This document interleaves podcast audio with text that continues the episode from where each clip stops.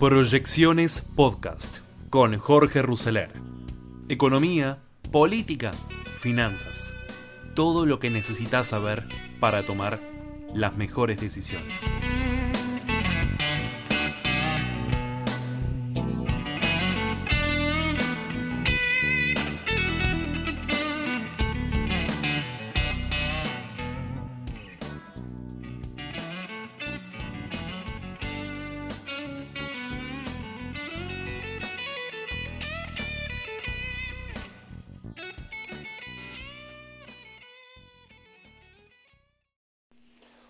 Hola fónicos, bienvenidos a Tiempo de Desafíos. Tiempo de Desafíos en un nuevo encuentro. Mi nombre es Jorge Ruseler y nos encontramos aquí en fonicanews.com y siempre por la app de Fónica Play.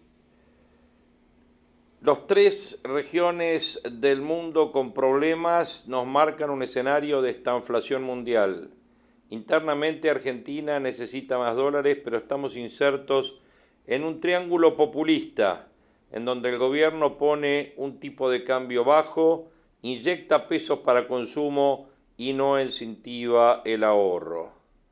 ¿Cuáles son los tres principales problemas del mundo? Primero, la guerra entre Ucrania y Rusia, un evento desgraciado que arrastra un problema de provisión de materias primas, que escala en gastos militares y en déficit fiscal en los países más involucrados, sobre todo en la OTAN. Segundo, el COVID en China, lo que genera un corte de la cadena de suministros, menos crecimiento en China y fuerte caída de la demanda de productos en el mundo. Tercero, Estados Unidos con la probable suba de tasas que se ha convertido en una aspiradora de fondos. La tasa de retorno de los bonos del Tesoro a cinco años se ubica en el 2,94 anual y a cinco años casi en el 3% anual. Hay un inverso que presagia recesión y una suba de la tasa de corto plazo muy importante. En resumen, estos tres problemas traerán como consecuencia una desaceleración económica, una baja de la materia prima y una probable inflación. La famosa frase de esta inflación está a la vuelta de la esquina. ¿Y cómo impacta esto en la Argentina? Vemos que los precios de las materias primas estarán muy opinados, si bien el clima en Estados Unidos será determinante para el precio de la soja y el maíz, hay varios aspectos a tener en cuenta. Los costos para hacer maíz y trigo en el mundo se han espiralizado a la suba.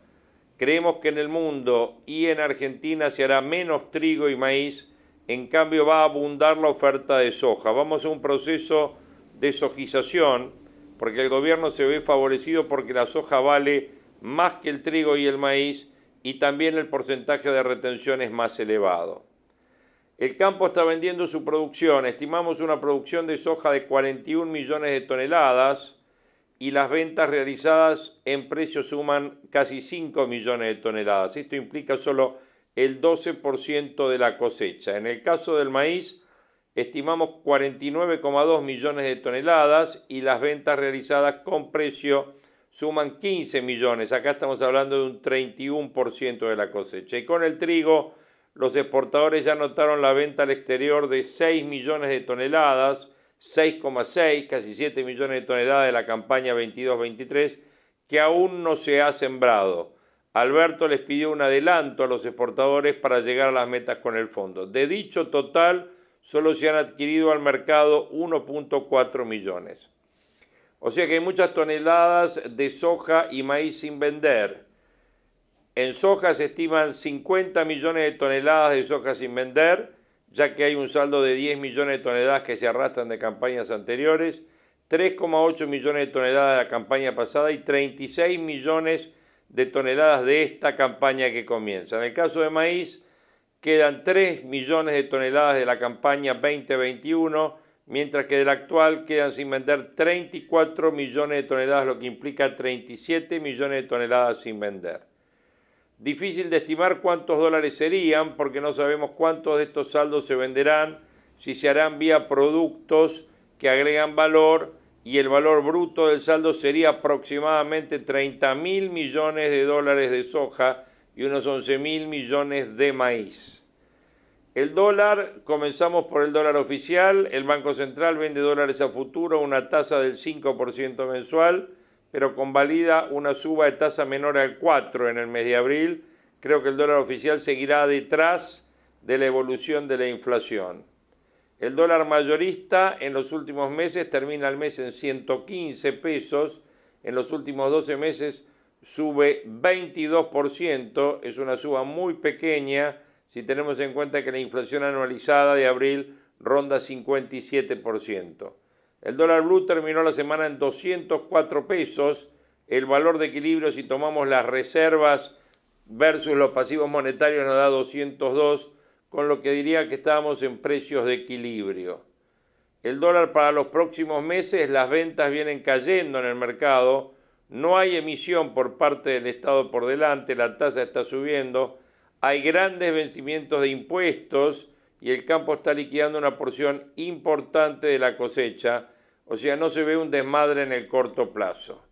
¿Qué va a pasar con Brasil? Vemos el real más cerca de 4 pesos con 50 por dólar, 4 reales por 50 por dólar, que es el valor actual eh, que está en 4,80. Brasil está frente a una gran exportación de soja, ingresan muchos dólares a sus reservas, si bien vamos a ir a un escenario de más incertidumbre en el segundo semestre por la elección que tiene a Lula como favorito, hoy no existe gran volatilidad. Las reservas en Argentina son de 42.865 millones. Si le restás los encajes que suman 11.568, los créditos externos que son 30.594 y el oro que son 3.800 millones, las reservas líquidas netas son negativas en 2.884 millones.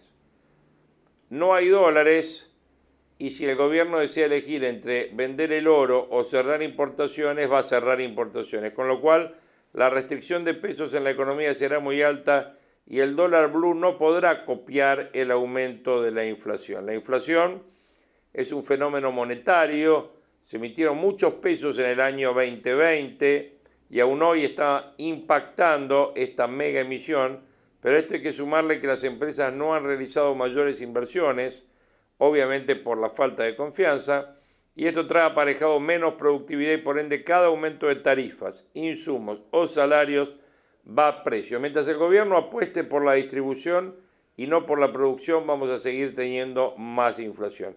Cuando hay excedente de pesos en el mercado, sube el dólar blue. En esta coyuntura no sobran pesos porque los excedentes de pesos lo absorben los bancos ante mayores tasas o el Estado ante vencimientos impositivos. El dólar blue no tendrá en este contexto un gran recorrido a las urbas, salvo que el gobierno vuelva a emitir pesos algo que por ahora no se ve en la coyuntura. ¿Cómo se ve la relación entre dólar solidario y dólar bolsa? Ahí hay un negocio a tener en cuenta, pero es para avanzar un poquito más. El stock ganadero es de 101 mil cabezas, menos que un año atrás. Por esta mínima diferencia el gobierno cerró las exportaciones, se faenan mucho menos cabezas, suben los costos unitarios de los frigoríficos y el precio de la carne aumenta a niveles estrafalarios, produciéndose un cambio en la dieta alimentaria de los argentinos. Cada vez se come menos carne per cápita. El negocio vacuno está cambiando, pasó mayoritariamente a recría en pradera y esto implica que desde que se compra el ternero se necesitan no menos de 12 meses para que vuelva al mercado como un animal gordo. Y esto afecta a la oferta y la demanda que se sostiene que los precios van a subir mucho. En el año 2022 se comerá mucho menos carne que en el 2021 y el precio de la carne de cerdo y pollo también seguirán a la suba por la gran dependencia en los costos de maíz y soja. Todas las carnes están a la suba sin un salario que aumente por encima de la inflación, el consumo va a estar en problema. El gobierno apuesta a una mejora del consumo inyectando pesos produciendo un error garrafal. El consumo sube cuando las empresas invierten, muestran mejores índices de productividad y la cantidad que produce aumenta. En la medida en que se inyecten pesos y las empresas no aumenten las cantidades producidas, vamos a un escenario de mayor inflación. Concluimos que para abril esperamos una inflación del 5,5% que nos coloque en una inflación anual del 57,2, Esto implica que estamos viajando a una inflación promedio mensual ya del 4,8%. La tasa de evaluación del mes de abril se ubicaría en 3,6% aproximadamente, pero en el año el dólar mayorista subiría 22,9% a una velocidad muy baja, casi un 2% mensual. Sin embargo, el gobierno prefiere seguir este rumbo. Para el mes de abril el gobierno podría subir la tasa de política monetaria que hoy está en 47 y la subiría al 48, lo que pondría la tasa del 4 mensual. Y en este contexto subirán los costos crediticios y no hay que olvidar que el gobierno es una máquina de absorber pesos en el mercado. Desde fin de año al 31 de marzo del 2022 la Tesorería y el Banco Central se quedaron con crédito en pesos del mercado por un valor de 5.300 millones de dólares, mientras que en igual periodo de tiempo los préstamos al sector privado solo crecieron 348 millones de dólares. De fin de año a fin de marzo, el gobierno y el Banco Central absorbieron 5.300 millones de dólares del mercado y el sector privado 348. O sea, hay una gran desigualdad en el financiamiento. Los depósitos en pesos están creciendo debajo de la inflación. Con fecha 20 de abril los depósitos crecen al 52%, mientras que la inflación es 57%. Y los depósitos en dólares caen a una tasa del 0,3% anual. El gobierno está en el triángulo del populismo, quiere atrasar el tipo de cambio, no genera incentivos al ahorro e invita a incrementar el consumo. Este triángulo es lo que nos lleva directo a un estancamiento con inflación. Los bancos financiando el consumo a tasa muy elevada y al Estado con bonos que ajustan por inflación, ganan mucho dinero pero en nada mejoran la productividad de la economía. Argentina necesita exportar para conseguir los dólares necesarios para importar bienes de capital, insumos, bienes de consumo y energía. Y necesitamos una coalición política proexportadora. La marcha del campo fue muy buena para marcar diferencias, pero necesita más contenido y aliados el campo debe solicitar con más énfasis superávit fiscal, menos inflación y por ende tasas más bajas para todos los emprendedores.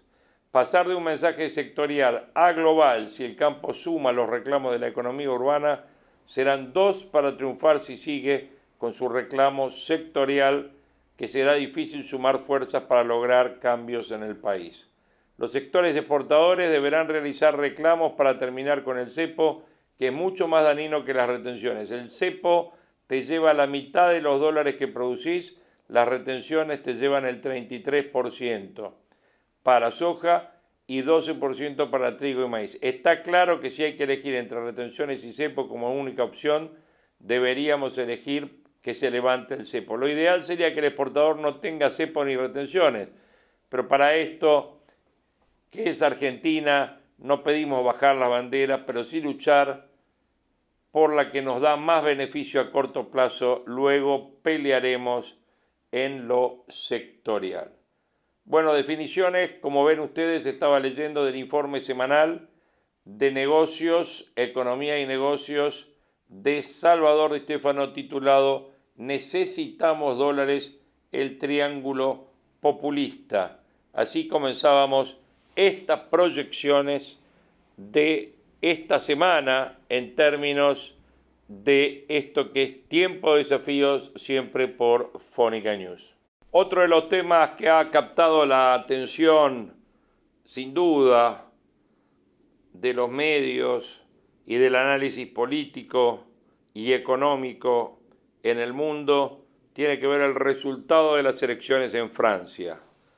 Pese al triunfo de Macron, la elección en Francia enciende alarmas sobre el futuro de las democracias, titula hoy el New York Times. En las últimas dos décadas una proporción cada vez mayor de ciudadanos franceses se ha inclinado hacia el nacionalismo de Le Pen. Las democracias del mundo han evitado una nueva crisis importante. Emmanuel Macron el actual presidente de Francia ganó ayer la reelección sobre Marine Le Pen con una votación de 58 a 42.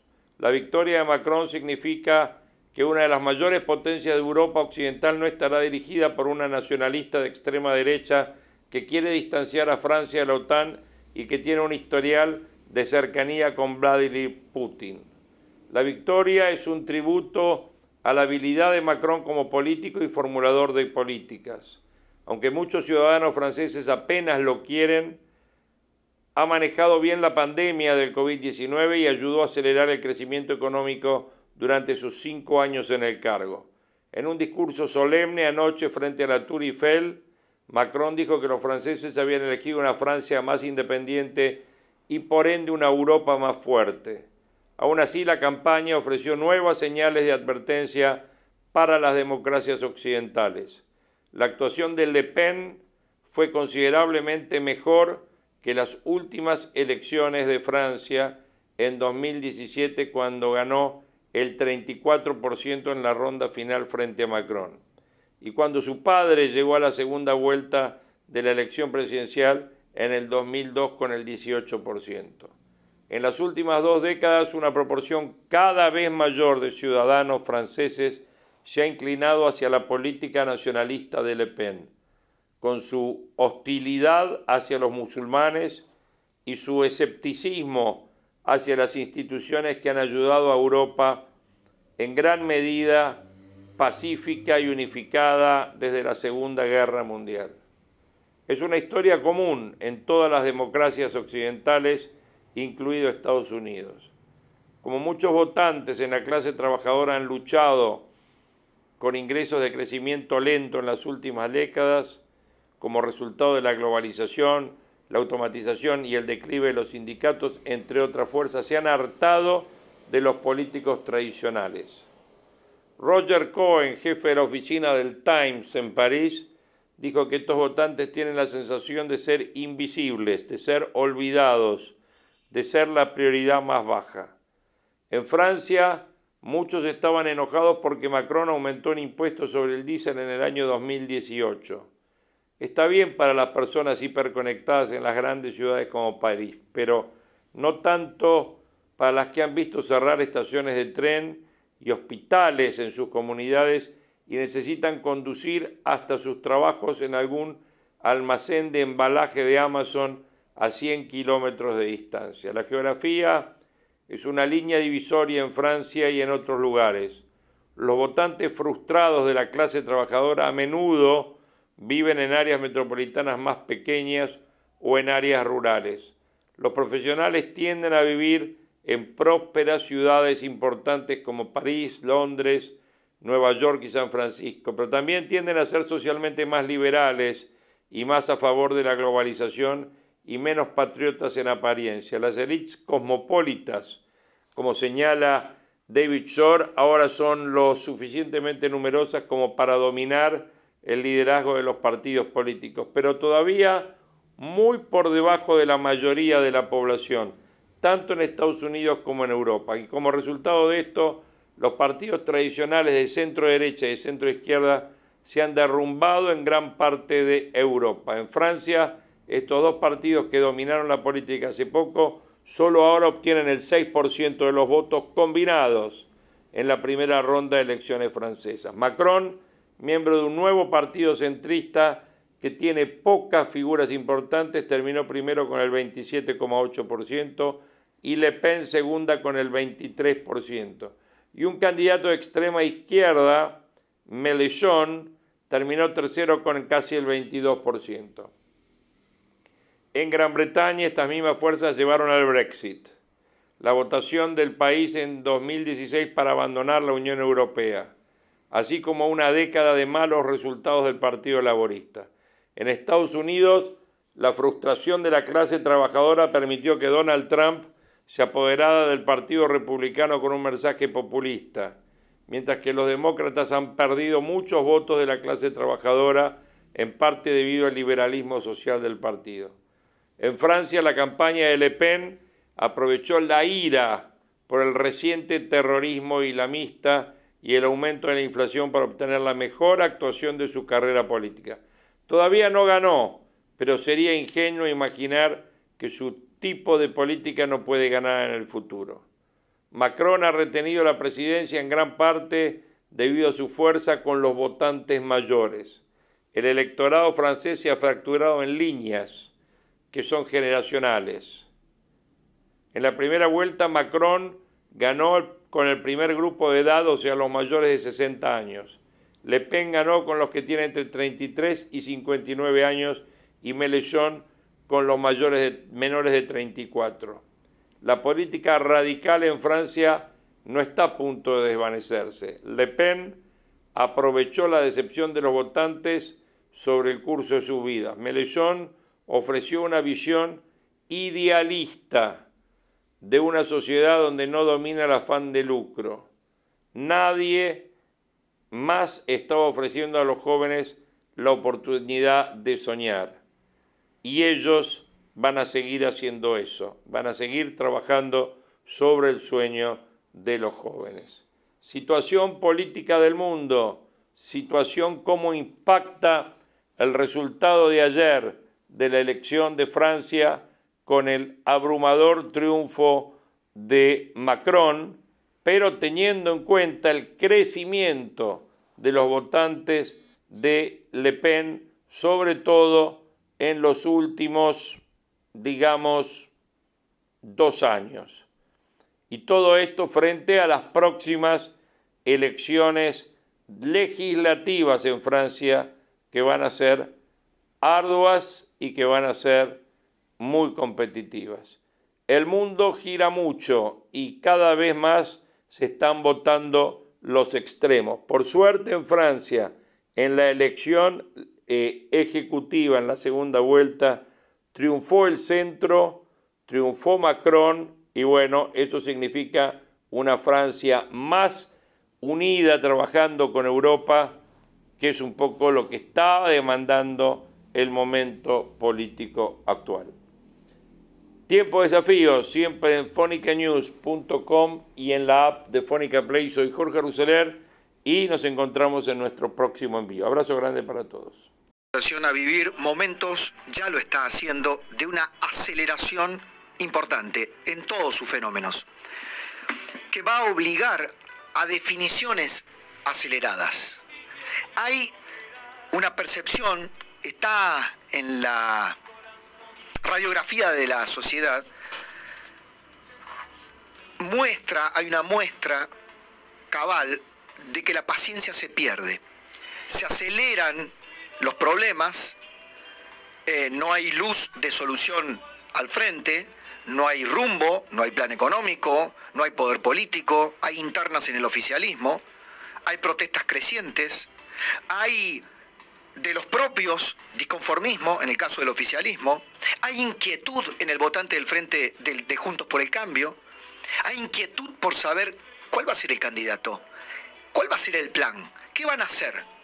Se acelera un fenómeno, reitero, como fenómeno, como Javier Milei, que acelera las discusiones en Juntos por el Cambio. Miren, eh, para charlar con mi amigo eh, Jorge Giacobbe, que voy a desembocar en él, en su reflexión, traje un par de anotaciones que hice durante el fin de semana. Marco Buscaglia, economista, planteaba ayer en una nota muy interesante en, en La Nación que el surgimiento de mi ley debería también convertirse en un fenómeno ordenador de la discusión dentro de Juntos por el Cambio. Esto te lo decíamos acá en este programa la semana pasada, ¿te acordás? No es mi ley, es el efecto, es el síntoma. Como en Francia el síntoma es Le Pen, no es Macron y no es Le Pen en sí misma, más allá de que tiene su trayectoria política. Hay algo que está haciendo subir la espuma de la centroderecha o de la derecha extrema en Francia. El centro de la discusión, dice Buscaglia, para entender el fenómeno Milley, está en la detección de los síntomas, no en sus soluciones. Sus propuestas facilistas, dice Buscaglia, son técnicamente inconvenientes o políticamente difíciles de implementar por él. Pero esto no le va a llevar a perder votos si dichas propuestas responden a preocupaciones genuinas de la población. Ya, esto también lo uno con lo que dice hoy Guillermo Oliveto. Una sociedad en fase Will Smith es decir, la gente está enojada y quiere abofetear a alguien. De ahí que digo, se acelera la bronca, como la inflación.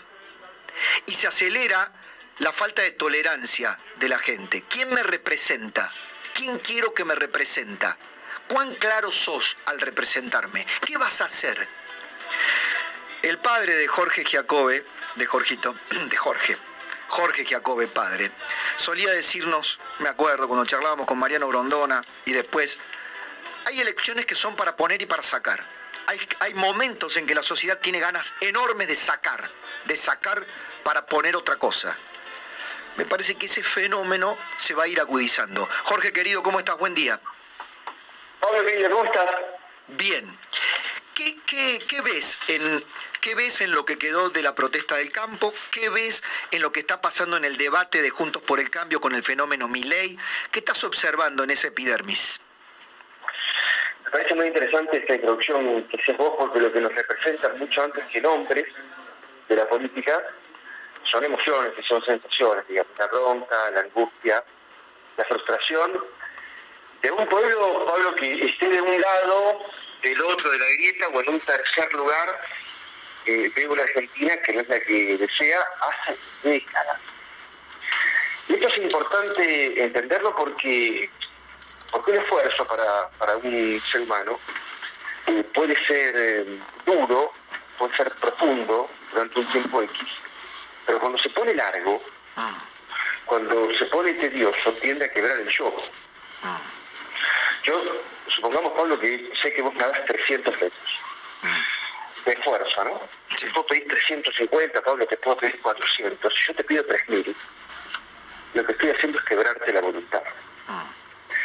Y de los argentinos, todo el sistema político argentino les viene pidiendo un esfuerzo de renegación y un seguir remando y un seguir comiéndote los sopapos, que en algún, en algún momento tú eres hacia otro lugar. Como bien decía, lo recién que decía mi padre, venimos en elecciones de sacar hace mucho tiempo, así que estamos viviendo no es novedoso, sino que toma nuevos nombres.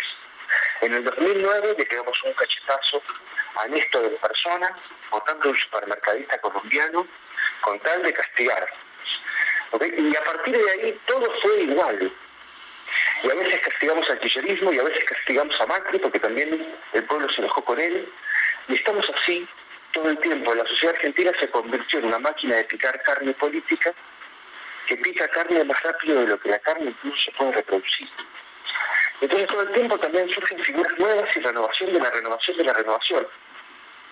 Entonces esa bronca cobra un nombre, es decir, asume un nombre porque un producto de la góndola electoral lo vas a tomar pero en definitiva lo que te moviliza es esta bronca. Hoy por hoy, el 65% de la gente está absolutamente, absolutamente disgustada y frustrada con este gobierno.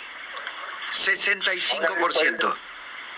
65% está absolutamente disgustado y 70% también.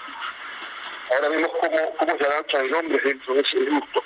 Del otro lado, el 35% que mueve Cristina también tiene un nivel de disgusto. Y vos lo notás en la calle porque el kirchnerista ya no te come el hígado en una conversación de asado del domingo. Ah. ¿Ok? Ni tampoco en las redes sociales, ni está exultante, ni está de vida, ni está esperanzado. Una parte todavía cree que Cristina, pese a haber elegido mal, pese a estar tomando malas decisiones, temeroso incluso del tono que tiene la discusión eh, interna, todavía se queda con Cristina, pero también a disgusto, también con los dientes apretados, también con dudas. El que se enamoró de Alberto, por supuesto, se quiere tirar a un. Del otro lado, dentro del 65%, claro, nosotros sabemos que siempre hay el 40, el 41% de público antiquillerista, primero antiquillerista, que después piensa en un nombre, que suele eh, que, suele asumir valor Juntos por el Cambio, es decir, que suele votar Juntos por el Cambio como herramienta para pegar un pechetazo aquí. Jorge, ah, me, me, bancás dos minutitos porque quiero que me hagas la radiografía del votante de Juntos por el Cambio. Dale, voy al rotativo y estamos hablando con Jorge Giacobbe, dale. Estamos hablando con Jorge Giacobbe. ¿La bronca va a acelerar las definiciones en Juntos por el Cambio? La bronca, la marcha de los autoconvocados en el campo, no de la mesa de enlace. Es decir, la sociedad horizontal, los padres organizados, acá hay como un magma que le va a exigir a la política que dé a conocer cuanto antes dónde está el horizonte que no ve la gente. Jorge. Sí, claro, eso ya está sucediendo. Vos acordate que para otros momentos de, la Argentina, por ejemplo para las elecciones que después gana Macri en en el 2015, primero se creó la sociedad enojada, es decir, primero se creó el cliente, lo voy a decir en términos de mercado, primero se creó el cliente enojado, y la política tardó un buen tiempo en dar producto electoral. Entonces en aquel momento se convirtieron en dos héroes de la sociedad, Elisa Carrió y Jorge Aranata, Pablo. Es decir, los dos lugares de la política y de los medios donde se reunía la gente que estaba enojada que iba a escuchar a otro enojado que decía lo que estabas pensando. Mucho tiempo después, mucho tiempo después, hasta viendo allá con las encuestas de que yo iba a perder a mano de cualquiera, entonces Macri fue producto para el cambio. Hoy está pasando lo mismo, desgastado está absolutamente todo, y entonces los dirigentes juntos por el cambio son empujados a alargarse y a definirse. Incluso te diría en contra de sus, de sus, eh, propias eh, un matiz, un matiz puedo poner, ¿qué tal? Granado te saluda, ¿cómo te va? ¿Sabes qué? Yo, yo veo el cambio también en, la, en materia económica, yo creo que se da el cambio. ¿Sabes por qué? Porque hay ciclos, hay ciclos. Se dio en la década del 80, basta de Estado, estamos podridos, no hay luz, no hay gas, no hay nada, vino Menem. Después se dieron vuelta y dijeron, bueno, basta de mercado, hay mucha gente que quedó afuera. Y ahora lo que noto es un, un cambio, y desde el punto de vista económico la gente, bueno, el Estado me está asfixiando, basta, no puedo más Estado. Yo creo que se está dando el cambio en materia económica también. ¿Vos cómo lo ves? Está buenísimo lo que decís. Y yo quiero agregar una cosa más, de un público, de un público que nos cuesta mapear porque no lo vemos aparecer. Es un síntoma horrible el que, el que voy a contar y trato de ponerlo en la mesa para que entre en el radar de todo el mundo. Además, de los que están enojados dentro del frente de todos, además de los que están enojados y van a votar juntos por el cambio, además de los que están enojados y no van a querer elegir entre Frank y Hombre Lobo y se van a jugar por mi ley mm. o por cualquier otra cosa, hay que entender que en la última elección la tercera fuerza nacional no fue de la izquierda ni el liberalismo, fue el ausentismo, Debo. Claro, claro. Jorge querido. Siento el ausentismo. Perdón, Pablito, déjame terminar esto. Sí. 7% el ausentismo, que si lo sumás al voto nulo, impugnado, feta de salchichón y demás, tenés 12%. Ahí tenés un público que ya no está enojado con lo anterior, sino que está enojado con lo anterior, lo otro, lo otro, lo otro, y que ya no quiere ni participar de la reunión del consorcio propietario. Y ahí puede venir algo horrible nomás. Bueno, y eso es lo que tendremos por delante. Solo para unir con Bebo en el final, un nuevo cambio de signo monetario, la idea que se discute entre varios líderes opositores. Se apura la definición sobre el plan económico. detrás de eso tiene que haber un plan económico. Para sacarle dos ceros al peso, Está bien. tiene que haber un plan. ¿eh? Pero como síntoma, eh, ah, apuran la discusión económica. Jorge, querido, abrazo muy grande. Abrazo enorme. Jorge David luce que va a bajar respecto del número estratosférico de marzo, estará alrededor de 5, quizás unas décimas por debajo de 5, que es un número obviamente bastante más bajo que marzo, pero sigue siendo un número descomunalmente alto. Sigue siendo un problema y yo creo que vamos a tener inflación alta durante todo el año. Lo que te quedaba para tratar de calmar las expectativas inflacionarias era la política fiscal y monetaria acordada con el Fondo Monetario, pero si no la cumplís, más allá que el ministro diga que la cumple, no es lo mismo cumplirla con contabilidad creativa y cumplirla como hay que cumplirla. CNN Radio. AM950. Siempre. Del lado de la información. Bien, eh, la marcha del sábado eh, de los tractores ingresando a la ciudad de Buenos Aires dejó su huella en el debate público. Por un lado, Soledad Aramendi, la presidenta de la Sociedad Rural de Rosario, después de participar dijo... Se encrudeció terriblemente el 2008 ahora, en realidad políticas ideológicas, tanto en la comunicación como en la educación, realmente que, que tergiversan la verdad acrecentaron, acrecentaron esta, esta situación para, para poder saquear, para poder saquear realmente el campo. Pero esto no pasa solamente por el campo hoy en día, que ni hablar, pasa por toda la ciudadanía. Hoy tenemos 175 impuestos, hay una lista de que nos que son transversales absolutamente a todos los ciudadanos. Esto nos afecta a todos, nos toman el pelo, abusan, confiscan. No, basta Esto es por el campo, esto es por cada uno de los ciudadanos argentinos y el cambio lo podemos hacer entre todos. Bien, dice que tergiversan la realidad, pero toma una realidad tergiversal, decir que hay 165 impuestos. Ese es un informe de una... Eh, El DIARAF. Eh, es un instituto de temas fiscales que sumó todas las tasas que hay en todo el país con todos los tipos de impuestos distintos y planteado en esos términos parece que 165 impuestos paga una misma persona, ¿no? Y algunas son tasas como alumbrado, barrio y limpieza, que es por la limpieza de la calle, etcétera. No sí, está, pero no sé, el impuesto a la patente de los autos. Si no tenés auto no pagás patente, digo, no, no, o sea, o si somos monotributistas no pagás como autónomo o en relación de dependencia. O el impuesto al tabaco, por ejemplo, digamos, sí, digamos, ahí está todo mezclado. Bueno, el que dio marcha atrás también fue Aníbal Fernández, el ministro de Seguridad, porque el gobierno bajó la línea de no confrontar, o sea, lo que no eh, se generan en las protestas del campo, ¿no? Algunos de los, como si se reactivaran los músculos del momento de mayor confrontación, grieta y odio del 2008. Ese es un camino que Alberto Fernández, me parece que eso es para destacar, no quiere caminar.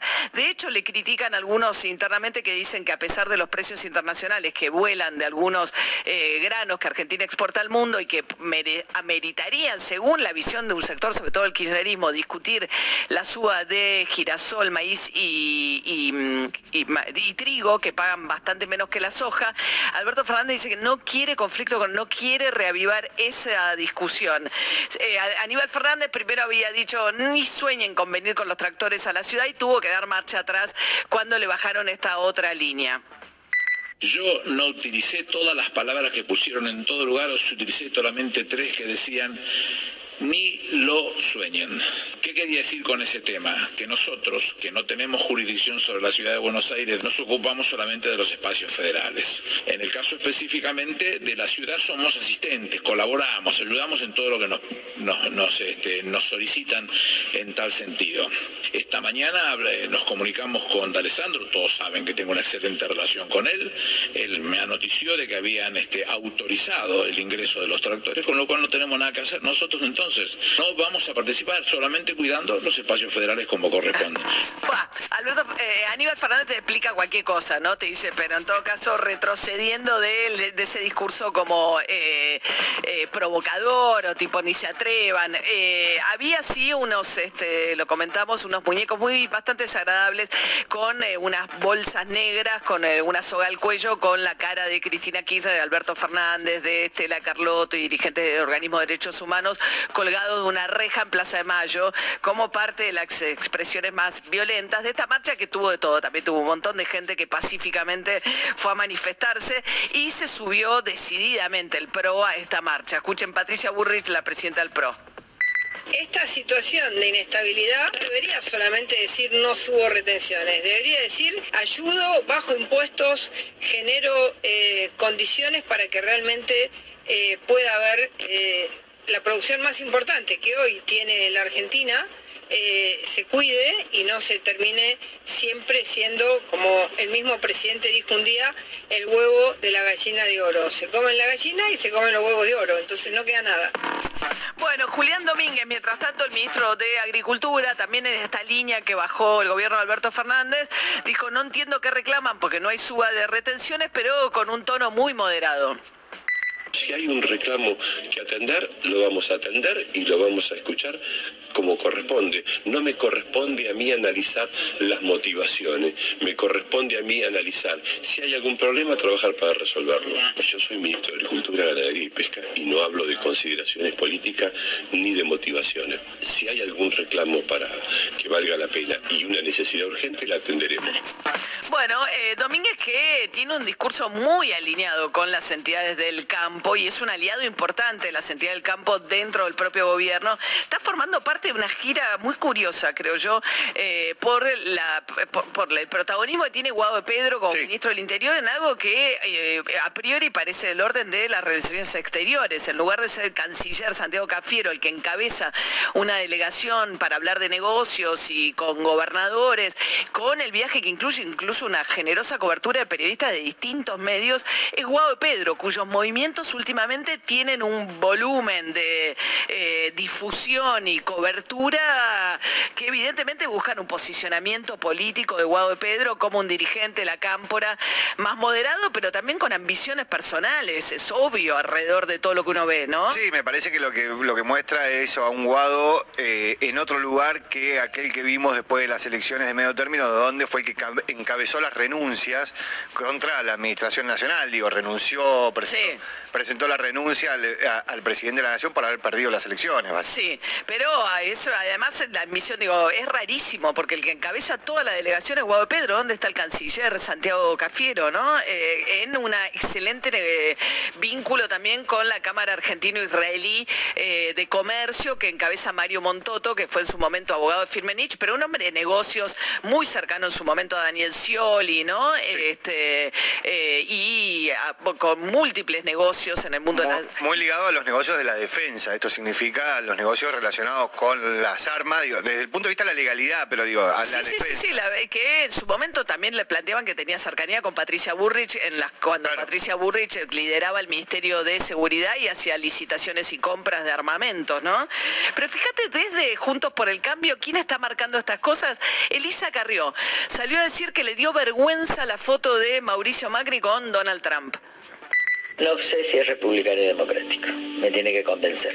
Ahora me tiene que convencer de nuevo, porque la foto con Trump me mató, que asaltó el Capitolio. Esa foto me dio vergüenza. No lo voy a hablar, nosotros hablamos muy directamente, ¿eh? Muy directamente. ¿Hace mucho que no hablas con él? No, hace mucho, pero yo creo que andas jugando al bridge, no sé dónde anda. Y además yo estuve con mi nieta. Pero nosotros tenemos un diálogo directo, sincero, es el menos, el menos me ha mentido, pero conozco su zona oscura, ¿no? Y Angelis y compañía, etc. Bueno, Lilita Carrió espantada por la foto de Macri en una de sus giras recientes en un encuentro privado con Donald Trump, marcando exactamente lo que fue el asalto al Capitolio, el desconocimiento, el resultado electoral que hizo Donald Trump en los Estados Unidos después del triunfo de Joe Biden. ¿eh? Bueno, mientras tanto vamos a escuchar al triunfador de las elecciones en Francia, un resultado que llevó mucho alivio a Europa por la idea de que la consolidamos, que la posibilidad de que ganara Marie Le Pen de la extrema derecha con un discurso antieuropeo podía llevar a una Francia desenganchada de Europa, ¿no? A la manera de lo que fue la salida, por ejemplo, del Reino Unido, más allá del crecimiento también de las derechas antidemocráticas, racistas, etcétera, ¿no? En línea con lo de Trump en Estados Unidos. Emmanuel Macron ayer agradeciendo el triunfo. Je sais aussi que nombre de nos compatriotes ont voté ce jour pour moi, non pour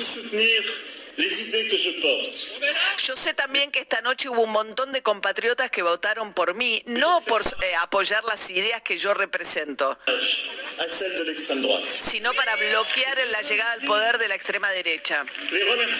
Les quiero agradecer. Y que les quiero agradecer y decirles que soy consciente de que esto me obliga. ¿Por qué?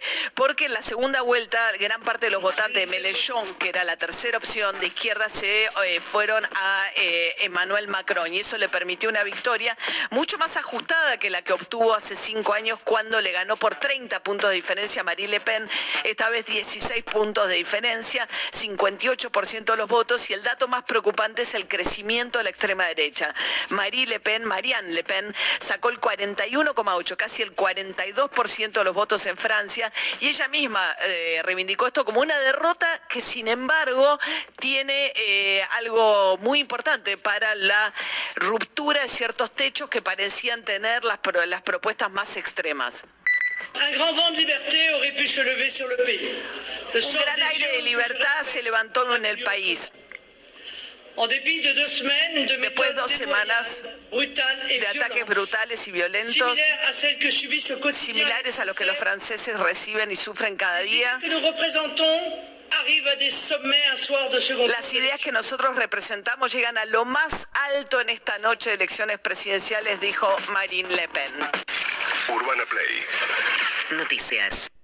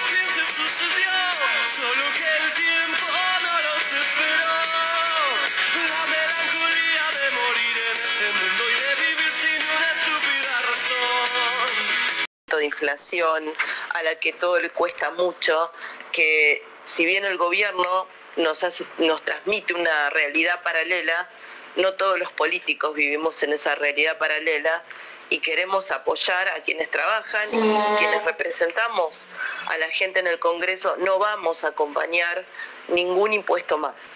Eh, en estas horas el gobierno está por reunirse para justamente definir cómo va a ser el impuesto a la renta inesperada. ¿Qué opinás de este, de este impuesto anunciado todavía vagamente por Guzmán y qué es lo que va a hacer la oposición al respecto? La oposición, por lo menos Juntos por el Cambio, tiene un compromiso electoral de no votar ni un impuesto más. La Argentina no tolera más impuestos porque eso, es, esa pata encima que le estamos poniendo a los que dan trabajo es lo que está impidiendo justamente que se genere más trabajo, que se produzca más, que se exporte más, que se pueda crecer, que es lo que más necesitamos hoy. Así que nosotros no vamos a votar ni ese impuesto que hasta tiene un nombre ridículo, inexplicable, eh, y que además ya tiene un impuesto. Cuando uno tiene ganancias por encima de lo que había previsto, paga más impuesto a las ganancias. Entonces, esto es una doble imposición. La gente que gana más paga más impuestos a las ganancias. No se, no se necesita un nuevo impuesto, es como el aporte solidario o impuesto a la riqueza que se pagó eh, en un momento en el gobierno. Ya existían bienes personales. Este gobierno vuelve a crear impuestos que ya existen para sumar a los 165 impuestos que ya pagamos. Entonces no, no lo vamos a acompañar de ninguna manera. Eh, María Eugenia, hay una especie de tensión en la coalición opositora. Eh, en cuanto a, definiciones que tienen que ver con cómo seguir adelante. Eh, por ejemplo, ayer le preguntaron a Elisa Carrió sobre la, discusión eventualmente con Javier Milei y Elisa Carrió dice hay que salir a discutir los temas que plantea Milei. ¿Cuál es tu posición con respecto al surgimiento de los liberales concretamente? Yo creo en primer lugar que, que mi ley es el síntoma, no es la enfermedad. ¿Qué quiero decir con esto? Que su surgimiento interpela a toda la clase política y, refleja el hartazgo, el enojo eh, que tiene justificadamente una parte importante de los argentinos por la falta de respuesta. Ahora, yo tengo para decirle a esa gente que está enojada, que está agobiada, que está cansada con razón, dos cosas. La primera es no somos todos iguales. No es verdad que la política es toda igual, no es la misma política la que estaba en la plaza y puede caminar entre la gente porque no tiene causas de corrupción, porque nunca se llevó nada que no le correspondía. Entonces vos no decís, vos no decís mi ley es mi límite como Morales o sí? Yo creo que es una discusión que no tiene sentido esa, porque mi ley ya ha dicho públicamente que no va a ser parte de Juntos por el Cambio. Entonces, que Juntos por el Cambio se ponga a discutir si mi ley es parte o no es parte, eh, bueno, pero hay, hay, hay líderes de tu espacio como Mauricio Macri o Patricia Bullrich que no descartan del todo eh, un, un diálogo con mi ley. Yo creo que dialogar se dialoga con todo el mundo en política. Ahora, que mi ley forma parte de Puntos por el Cambio me parece una discusión que no tiene sentido. porque él ha dicho públicamente que no va a formar parte de Puntos por el Cambio? Claro, pero políticamente, si eso en el futuro le significa a la oposición perder, ¿no, no tiene la política que ver cómo, cómo unir más que cómo dividir? Yo creo eh, que es tan importante ganar elecciones como gobernar bien, querida. Y, y, creo que la Argentina no resiste, no resiste y más improvisación. Creo que su realidad es muy compleja, mucho más compleja de lo que era en el 2015 y de lo que era en el 2019. ¿Decís que es un improvisado, mi ley? Yo lo que estoy diciendo es que no resiste eh, improvisación ni, aprendizaje en el gobierno. Nosotros ya gobernamos, nosotros aprendimos, nosotros hemos construido equipos sólidos y hemos dado pelea contra la casta de la que ley habla. ¿Qué quiero decir con esto? Digo, nuestro gobierno se enfrentó a Moyano, eh, nuestro gobierno se enfrentó a los Pata Medina, a, a, los Castillo, que recibieron condenas de parte de la justicia la semana pasada. Nuestro gobierno enfrentó el narcotráfico, nuestro gobierno enfrentó de verdad aquellos que traban también el crecimiento de la Argentina. Entonces, eh, una cosa son los discursos, una cosa son las ideas y otra muy distinta después es llevar adelante las transformaciones. María Eugenia, ¿cómo andas? Buen día. Manuel Adorni te saluda. Hola Manuel, ¿cómo estás? ¿Cómo andas? Bien. Eh, me quedé con esta frase de toda la política no es igual o no somos todos lo mismo. Y vos hablaste de inflación, bueno, ustedes se fueron con el 53% de inflación, los 165 impuestos que en definitiva convivieron con ustedes también, incluso ustedes planearon una baja de las retenciones que al final no la, no la pudieron concretar. Eh, y de hecho, mm, en el 2018 vos dijiste textualmente, voy a mostrar a los empresarios que están aumentando los precios en los alimentos. ¿Me explicas cómo hacemos para entender que ustedes son distintos y que van a ser una alternativa distinta de lo que fueron a partir del 2023? Bueno, en primer lugar con los impuestos, ¿no? que, que es hoy el tema de mayor discusión, sí puedo decirte que nosotros firmamos un consenso fiscal y 2018 y 2019 mi gobierno en la provincia de Buenos Aires bajó ingresos brutos, que es uno de los impuestos que más castigan a la producción.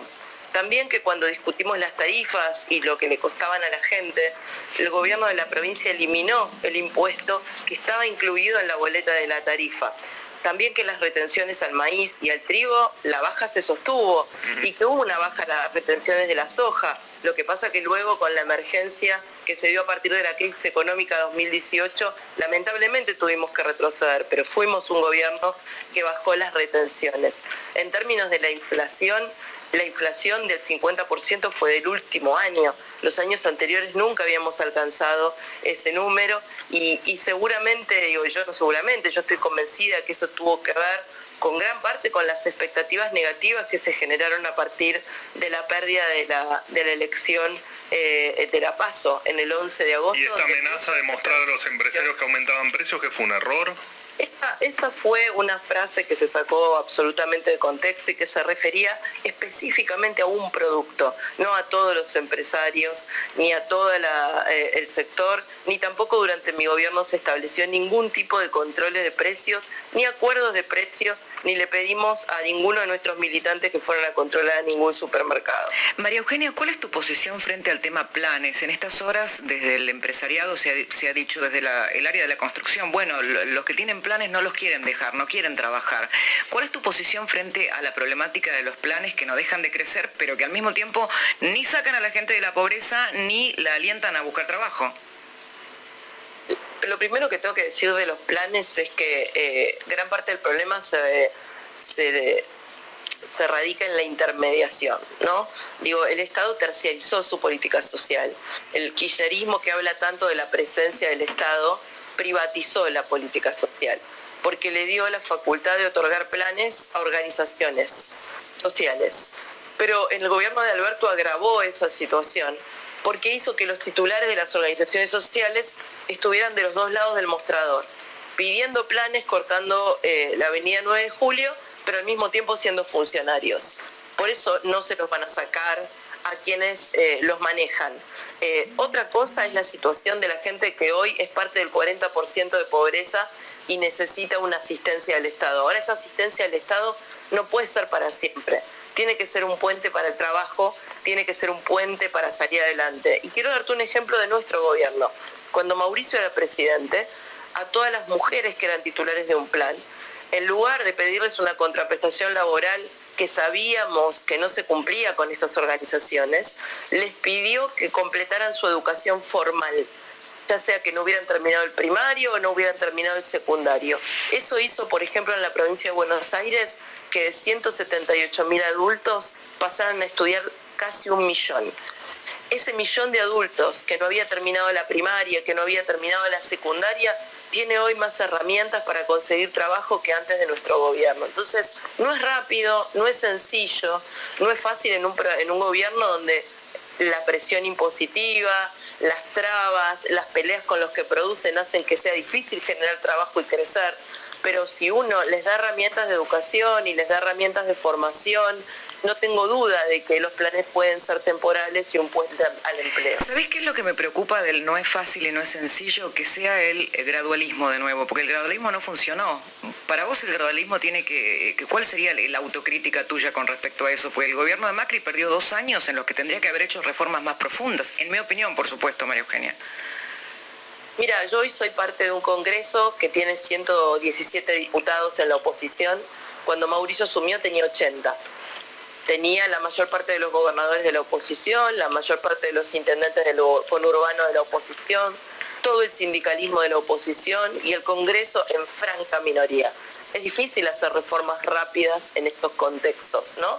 Eh, sobre todo con un kirchnerismo que nunca fue oposición constructiva, que el objetivo era, desde la primera semana dijo que nuestro gobierno era una dictadura hizo todo lo posible para obstaculizarlo. Ahora, creo que la situación cambió.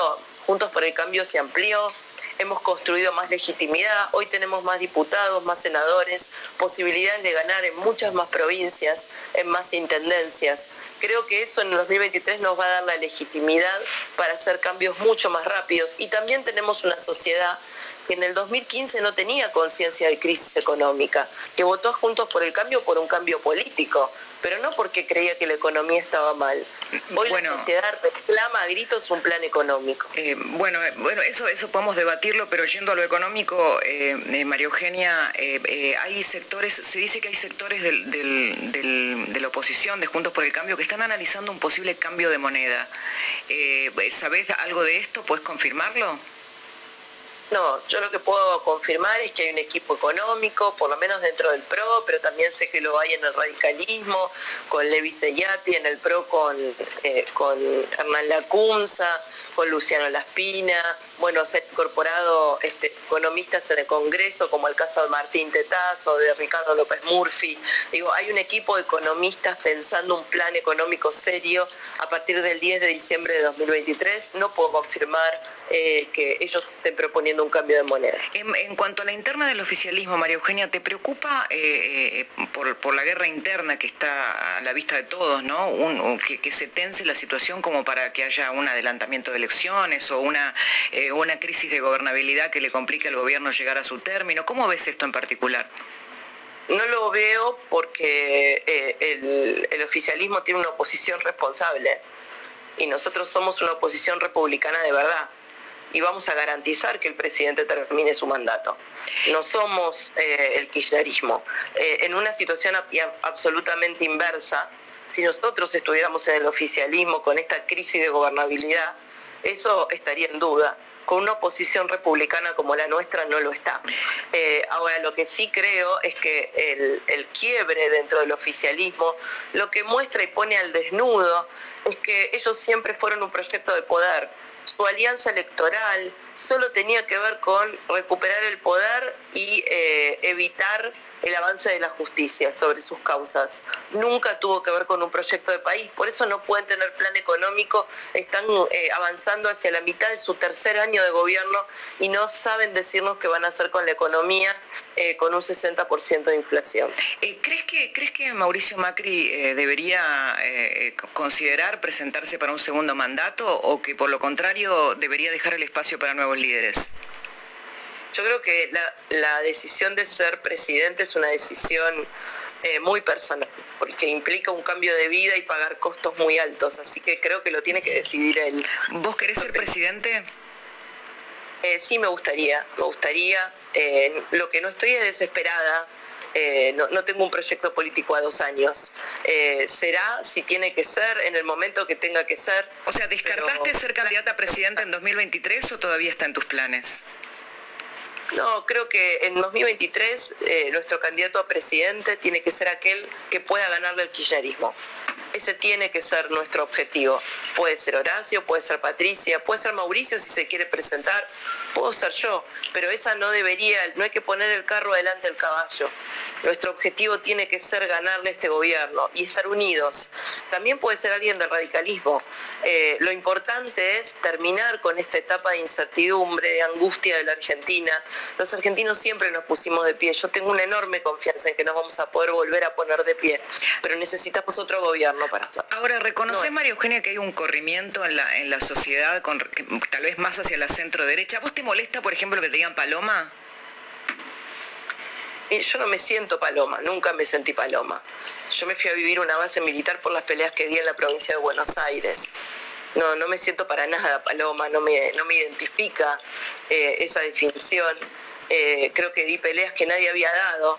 eh, terminé con la reelección indefinida de los intendentes, más allá de que hoy se haya vuelto atrás. Esa pelea era impensable cuando yo fui gobernadora. Le pedí a cada policía que tenía un cargo jerárquico que le explicara a la sociedad públicamente de qué vive. Y peleas impensadas. ¿Entonces te sentís halcón? yo me siento una dirigente que es capaz de, de- dar las batallas que hay que dar eh, porque lo siento correcto, porque siento que está bien y porque entiendo perfectamente que mi lugar es defender a la gente, no eh, a los sectores minoritarios o corporativos o privilegiados que viven a costa de la gente. Y he dado muestras concretas de eso durante mi gobierno. María Eugenia Vidal, muchas gracias por estar con nosotros esta mañana. Gracias a vos, Cristina. Te mando un beso. Un beso grande. Estábamos hablando con la diputada de Juntos por el Cambio de, todos los temas que hacen a la agenda de hoy. Eh, una entrevista picada eh, con todo, con todo lo que uno se está preguntando en estas horas y las tensiones que hay en la coalición de gobierno, en la oposición y también con los surgimientos de nuevos espacios. Muy buenos días, soy Francisco Aldaya, editor de BloombergLinea.com en Argentina y hoy te voy a traer las tres noticias más importantes para que arranques tu día. Además, como todos los lunes, Paola Villar nos trae la agenda semanal de la región. Pero veamos antes cómo van a abrir los mercados este lunes. El S&P Merval rebotó 0,2% para quedar en 91.700 puntos. Otra jornada totalmente roja para los ADRs argentinos en Wall Street, con las peores bajas para Mercado Libre, IRSA Propiedades y Cresud por entre 3,4 y 5,6%. El riesgo país quedó en 1.738, el Blue cerró en 203, el oficial mayorista cerró en 114,23, el turista Home Banking en 197, el contado con liqui en 209 y el MEP en 209 también. Antes de pasar a las tres noticias clave de este lunes, quería comentarles que ya pueden encontrar en la portada de BloombergLinea.com la lista de las 50 mujeres de impacto, con la presencia de 7 argentinas. Esta nueva lista, elaborada por los editores de Bloomberg Línea, reconoce a las líderes que pisan fuerte en la región en diversos ámbitos, incluyendo las finanzas, la política, los negocios y el arte.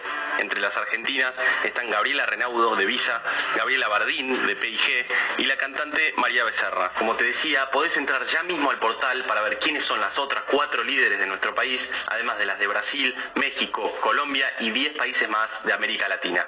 Lo que tenés que saber. El sábado se produjo una concentración de tractores en la Plaza de Mayo frente a la Casa Rosada con representantes agropecuarios de todo el país autoconvocados y sin apoyo institucional de la mesa de enlace. Reclamaron por la situación del sector en general y no por una medida puntual. En particular, se quejaron de la presión impositiva que impone el gobierno, por las restricciones a la exportación y por las retenciones. La movilización sucedió a pesar de que el gobierno insistió en que no tiene planificado ningún aumento adicional de las retenciones que se aplican sobre las exportaciones. Los dólares bursátiles promediaron la semana pasada una suba de hasta 19 pesos con el CCL contado con liqui y el MEP pasando de los 190 a más de 208 pesos para cerrar la semana. Un recorrido similar transitó el dólar blue que rompió la calma con una suba de hasta 8 pesos desde el martes para cotizar a 203 para la venta al final de la semana. ¿Qué pasó? Bueno, a contracorriente de las monedas de la región que se siguen apreciando, estamos hablando del real, del peso uruguayo, del sol peruano, etcétera, Acá se acabó el carry trade. Los inversores que se colocaron en pesos para conseguir mayor tasa sacaron su rentabilidad y ahora se volvieron al verde norteamericano. Un informe de ADCAP indicó a sus clientes que convenía volver a dolarizar porque el Banco Central viene teniendo muy poco éxito en acumular reservas o al menos menos de lo esperado, lo cual ha generado cierta desconfianza en el mercado. Sin embargo, en un contexto en el que las tasas podrían seguir subiendo y de vencimiento de impuestos, el economista Salvador Di Stefano considera que el blue y los paralelos no deberían subir mucho más. Veremos qué pasa esta semana. Cristina Kirchner puso más tensión en torno a la polémica por el Consejo de la Magistratura el viernes y ahora apunta a la Corte Suprema, donde buscará una reforma que incremente el número de miembros del máximo tribunal del país. Así lo confirmaron fuentes de la hora interbloque oficialista, según informó la agencia Telam. En medio de la pelea por la integración del Consejo de la Magistratura, que volvió a tener 20 miembros, el Frente de Todos intentará tratar la reforma de la Corte esta semana en el marco de la Comisión de Asuntos Constitucionales. Es una iniciativa polémica, pero que parece más intencionada para hacer ruido. Tiene pocas chances de prosperar, dado los números de legisladores con los que cuenta el oficialismo en ambas cámaras. La agenda de la región. Y ahora, Pablo Villar, contanos por favor qué va a pasar en la región esta semana.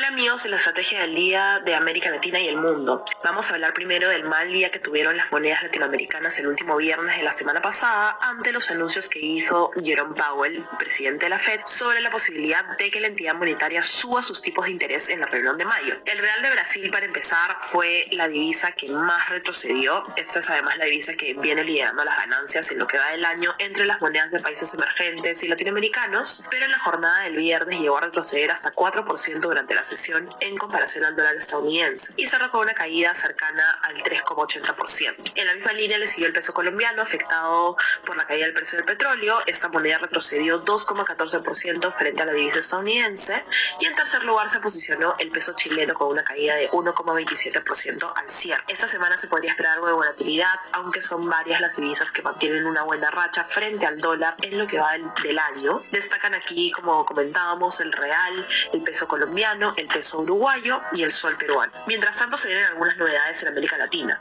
Hoy en México se publicará el nuevo índice de actividad económica que probablemente aumentó un 2,05% interanual en febrero, aunque implicaría una pequeña caída mensual después de tres meses consecutivos de alzas, de acuerdo con los analistas de Bloomberg. Hacia el final de la semana se va a tener resultados del PIB del primer trimestre de México y se esperaba un crecimiento de 1,1% respecto al 2021, manteniéndose aún por debajo del nivel prepandémico y en línea con la producción negativa. En Brasil, este miércoles se va a tener el dato de inflación que quedaría en 1,75% mensual y 12,05% a tasa interanual. Y en Colombia se proyecta que la reunión de política monetaria que se va a dar esta semana decida un aumento en la tasa de referencia de 100 puntos básicos a 6% y se mantenga la puerta abierta para más movimientos a raíz justamente de las presiones inflacionarias. Estas son las novedades que deben saber para iniciar bien informados este lunes. Espero que tengan una gran semana.